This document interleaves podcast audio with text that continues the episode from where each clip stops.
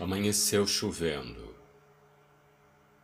Daqui de dentro posso ver que o céu está furioso, e nesses dias de temporal abrem-se portais onde velhas histórias podem ser contadas e talvez, por sorte, desapareçam no ar úmido e frio como se nunca tivessem acontecido. Decidi que hoje contaria a verdade, mesmo sofrendo as consequências previstas pela lei do tempo do espaço e de outras dimensões. Já se passaram muitos anos e elas agora não me atingem mais. Somente a verdade deve ser a companheira da nossa curta viagem. Comecei a dar aulas de matemática ainda muito jovem. Tinha uma boa didática e meus alunos me achavam o melhor e mais animado professor do mundo. Devo dizer que ficava lisonjeado e feliz por ser tão querido e às vezes idolatrado. A minha vaidade com certeza foi minha ruína. Antes mesmo de fazer um ano como professor efetivado, a diretora, Dona Josefa, me perguntou se eu estava interessado em dar aulas para mais uma turma de alunos mais velhos que estudavam no horário noturno. Essas aulas geralmente terminavam à meia-noite. A princípio, fiquei animado com a possibilidade de ter um aumento na carga horária e, consequentemente, no meu salário, mesmo que fosse um aumento pequeno. Pretendia casar, construir família e algum dia me aposentar e viver a vida como ela merece ser vivida. Quanto engano. Haviam professores mais velhos que eu e que poderiam pegar essas turmas noturnas mas logo vi que todos, sem exceção, todos, rejeitavam o trabalho. Claro que isso me deixou intrigado. Perguntei a um deles o porquê. A carga horária era pequena e o dinheiro valia a pena.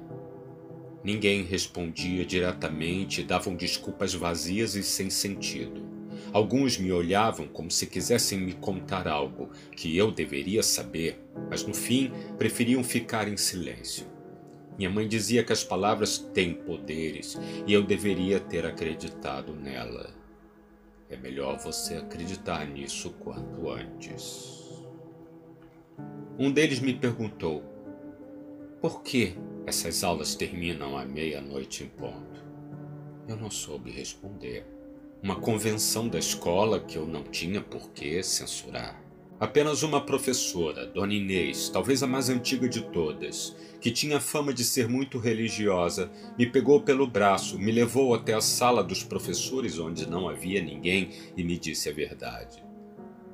Disse ela que os corredores do colégio à noite eram assombrados por uma entidade maléfica, um anjo do mal que vinha à terra tentar os incrédulos para que acreditassem que uma alma pudesse perambular por entre os vivos, querendo vingança por algum motivo desconhecido, ou tentada fazer o mal somente para se sentir viva de alguma forma, ou em busca de algo precioso para os vivos.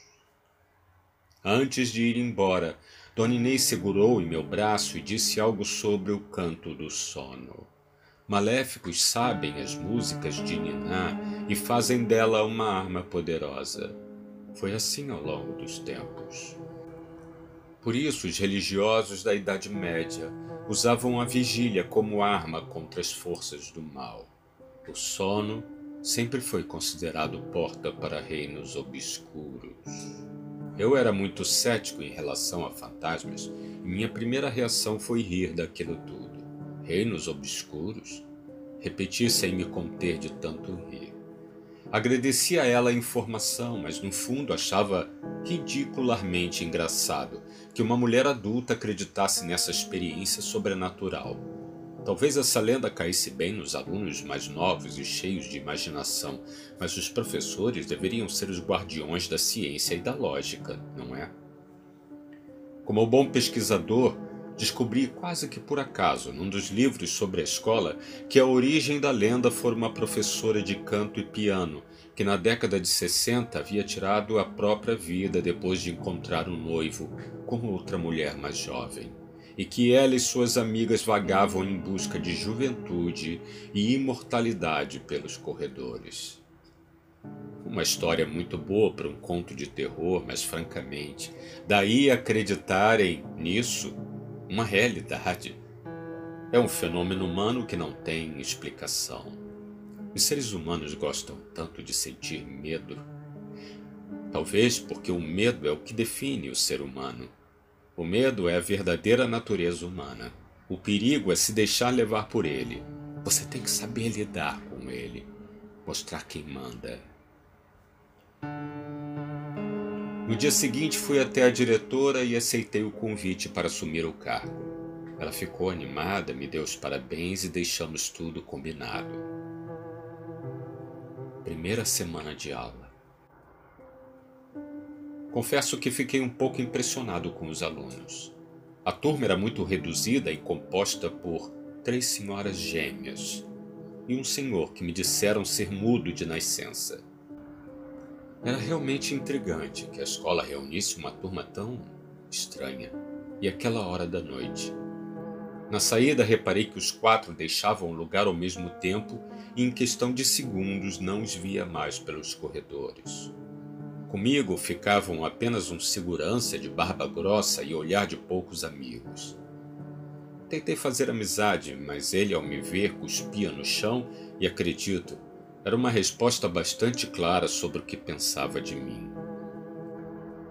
As três gêmeas tinham, devo dizer, uns 70 anos ou mais. Apesar de bem senhoras, pele macilenta, enrugada, lembravam meninas jovens que envelheceram precocemente. Na segunda semana me trouxeram um pedaço de torta de maçã, e as três brigaram ali na minha frente disputando quem havia feito o doce. Nos primeiros dias aquilo me pareceu até engraçado, mas com o tempo as coisas começaram a mudar. Algumas vezes as três cochichavam alguma coisa, olhavam para mim e riam, faziam os cálculos em segundos e sempre achavam graça de tudo que eu dizia. Outras vezes se insinuavam, como se acreditassem, que eu iria me interessar por uma delas. Pensei ter visto as três me disputando uma noite. Claro que foi impressão minha. Ficava constrangido quando as três senhoras se aproximavam e chegavam tão perto a ponto de tocar em meu braço durante uma conversa. Eu, gentilmente, me afastava e dava um jeito de terminar o assunto. O senhor mudo, esse, pelo contrário, agia de forma mecânica e calculada. Nunca sorria ou demonstrava reação alguma. Parecia um zumbi na mão delas. Que os céus me livrem dessas memórias pavorosas e vocês vão entender por quê. Durante o intervalo, vi que as três saíam e voltavam ao mesmo tempo, rindo e pulando como jovens estudantes numa grande festa. Numa noite, sem que elas percebessem, decidi segui-las pelos corredores. Tinha uma curiosidade incrível, mórbida, para saber o que aquelas senhoras faziam durante o tempo livre. Elas seguiram até o pátio escuro, onde os meninos das turmas da manhã jogavam bola, e foram até onde ficava o centro do campo. Lá me deparei com as três dançando. Elas entoavam uma estranha cantiga de roda. Não dava para entender a letra da música nem seu conteúdo. Aos poucos, influenciado pela cena fantasmagórica, comecei a ver que elas dançavam em torno de uma fogueira. Não, mas eu sabia que não havia fogo ali. Não podia haver fogo ali. Era minha imaginação. Respirei fundo, procurando manter a consciência. Repentinamente, as três pararam e olharam para mim, como se soubessem que eu estava ali o tempo todo. A imagem do fogo desapareceu. Disfarcei um pouco e voltei rápido para a sala de aula. Elas também retornaram e a aula seguiu até o fim sem maiores problemas. No dia seguinte fui conversar com a diretora, Dona Josefa. Ela achou graça da minha imaginação. Pediu que eu não comentasse isso com ninguém. Antes de sair, vi que havia algumas fotos dela, mais jovem, sentada num piano. Dona Josefa riu, disse que começou a lecionar como professora de música muitos anos atrás. Na minha cabeça, aquela informação parecia uma peça de um imenso quebra-cabeças. Aquela noite decidi que descobriria a verdade sobre minha estranha turma noturna. E melhor, colocaria um ponto final naquilo tudo. Talvez estivessem querendo brincar comigo. Talvez estivessem querendo me deixar assustado, apavorado. Talvez quisessem provar que eu era tão ser humano quanto qualquer um. Às nove em ponto comecei a aula. Minha turma estava completa. As três idosas gêmeas e o senhor mudo me esperavam. Antes de começar a aula, questionei o que eles pretendiam ali. Qual era a real intenção deles?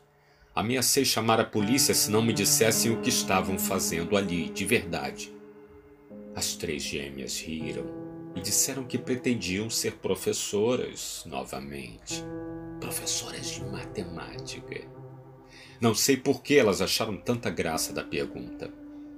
Eu demonstrei desagrado, levantei e disse que iria embora imediatamente. Saí da sala rápido.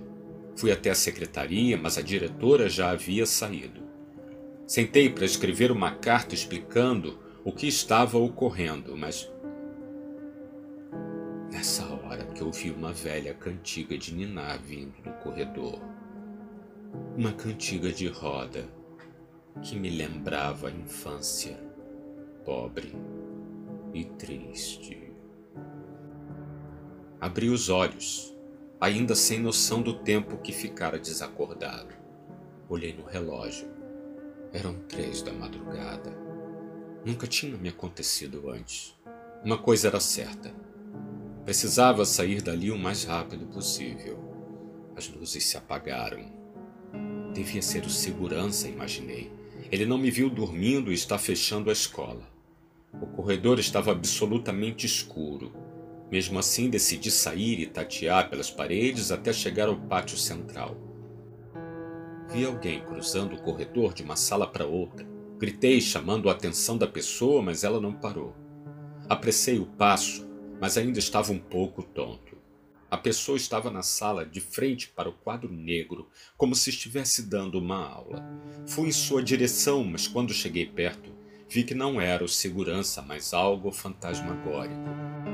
Uma criatura calva, esquelética, e no lugar dos olhos, um poço fundo sem fim. Ela ergueu uma faca e veio em minha direção. Lutamos desesperadamente durante alguns minutos. Não sei de onde tirei forças para me manter vivo, segurando seu braço, evitando ser apunhalado a todo custo. Por sorte, e porque tinha noções de luta, consegui reverter a situação e antes que a criatura percebesse, eu havia tomado sua faca e cravado em seu peito. Corri o mais rápido que pude pelo pátio escuro, pulei o muro da escola e consegui um táxi na avenida que cruzava a lateral. Dois dias depois fui preso pelo assassinato do segurança da escola. A faca com que ele foi morto tinha as minhas digitais e não havia o que fazer. Minha defesa tentou de tudo, mas fui considerado culpado. Um ano preso, recebi uma carta anônima. Dentro havia uma foto. Nela estavam a diretora e três gêmeas de pouco mais de 20 anos, posso ver. No verso dizia: Três jovens professoras foram admitidas hoje na escola. Três jovens professoras de matemática. Não sei se consegui passar pelo portal do tempo, mas hoje, após contar essa história, me sinto muito melhor. Muito